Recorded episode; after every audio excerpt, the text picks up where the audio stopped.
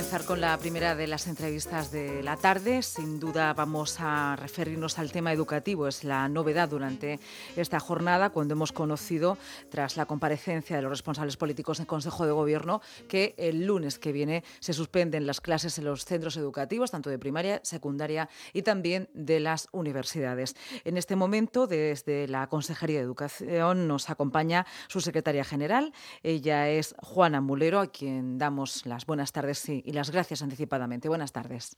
Buenas tardes a todos. Bienvenida y como siempre gracias por la accesibilidad y la transparencia porque en este momento la, información es muy requerida y desde luego es también algo que reconforta a nuestros oyentes en la región de Murcia.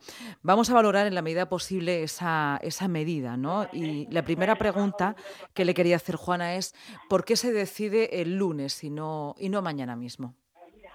Pues porque es una medida extraordinaria, porque en principio el número de casos que hay en, detectados en la comunidad educativa mm, es de dos, con lo cual no es de extrema urgencia, pero sí que cabe la precaución y eh, la organización. Entendemos que eh, anunciar ya hoy que a partir del lunes no va a haber clase da eh, un respiro a los centros educativos para organizar de qué manera se va a atender al alumno y en qué medidas se van a, cómo se van a organizar los centros educativos a partir del lunes, que no va a haber actividad lectiva presencial, aunque sí online.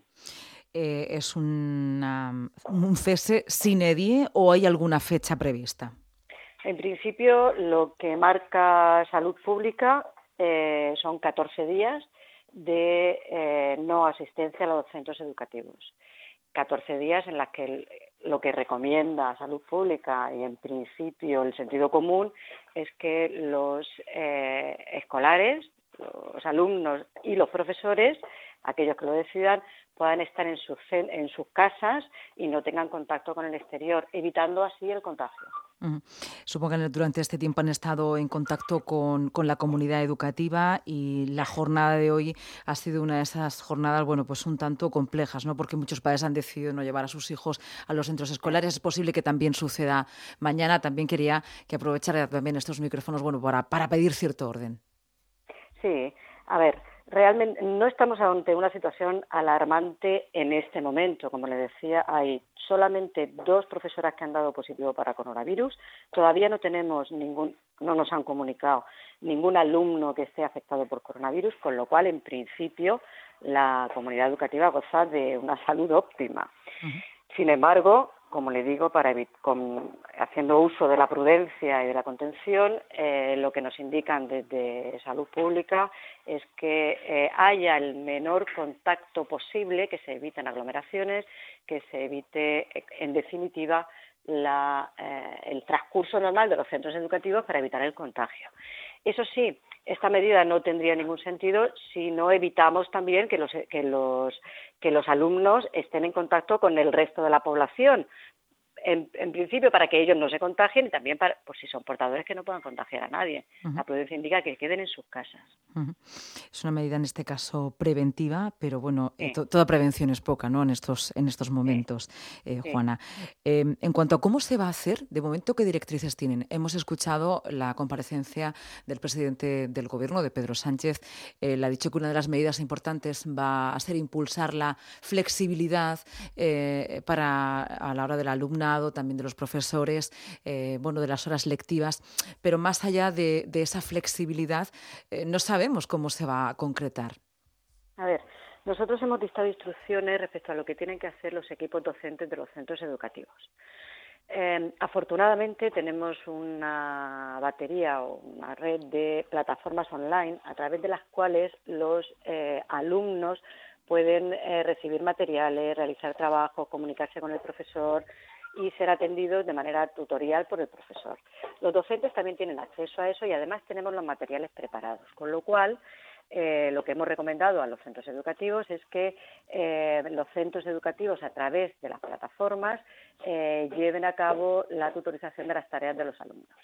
En cuanto a la asistencia o no al centro de trabajo, al centro educativo, es eh, lo que recomendamos es que se haga teleformación en el caso de que sea posible. De todas formas, recordamos que estamos en el periodo de admisión. Al menos una persona del equipo directivo debe estar en el centro educativo. Y además, aunque recomendamos que se flexibilicen horarios y que haya teleformación, eh, los docentes que así lo quieran o que el equipo directivo entienda que, tienen que estar en el centro educativo podrán asistir al centro. Eh, eso sí, recomendamos que no sea un, número mayor de 20 para evitar eh, grupos grandes en los que se pueda haber contagio incidirá en la calidad de, la educación, muchos también pendientes de esas pruebas, sobre todo los de secundaria, ¿no? para el acceso a, educación eh, como en las universidades, ¿no? educación superior. Supongo que estarán pensando mucho en qué va a pasar con este curso escolar. Pues eh, en principio no tiene que no tiene que haber ningún problema. Todos los materiales, sobre todo los de la ESO y sobre todo los de bachillerato, están desarrollados los eh, docentes tienen acceso a esos materiales que están colgados ya en las plataformas de la consejería, con, lo cual los alumnos, a partir de este fin de semana incluso, es decir, cuando el docente lo considere oportuno, pueden tener esos materiales a su disposición. Y a través de las plataformas de los que gozan tanto los docentes como los alumnos, pueden ir intercambiando opiniones, haciendo trabajos, evaluando tutoriales, lo que necesiten. Además, desde la consejería y a través del CPR se van a disponer eh, por los, con los asesores del CPR unos teléfonos en los que los docentes pueden contactar en cualquier momento con nosotros. Si tienen dudas acerca de cómo eh, elaborar un tutorial, si tienen dudas acerca de cómo eh, desarrollar una actividad para un tema concreto. Desde la consejería se va a disponer de todo el asesoramiento que necesiten los docentes, pensando en todos los alumnos, evidentemente, pero sobre todo en aquellos que tienen las pruebas selectivas este año que son los alumnos que están haciendo segundo de bachillerato.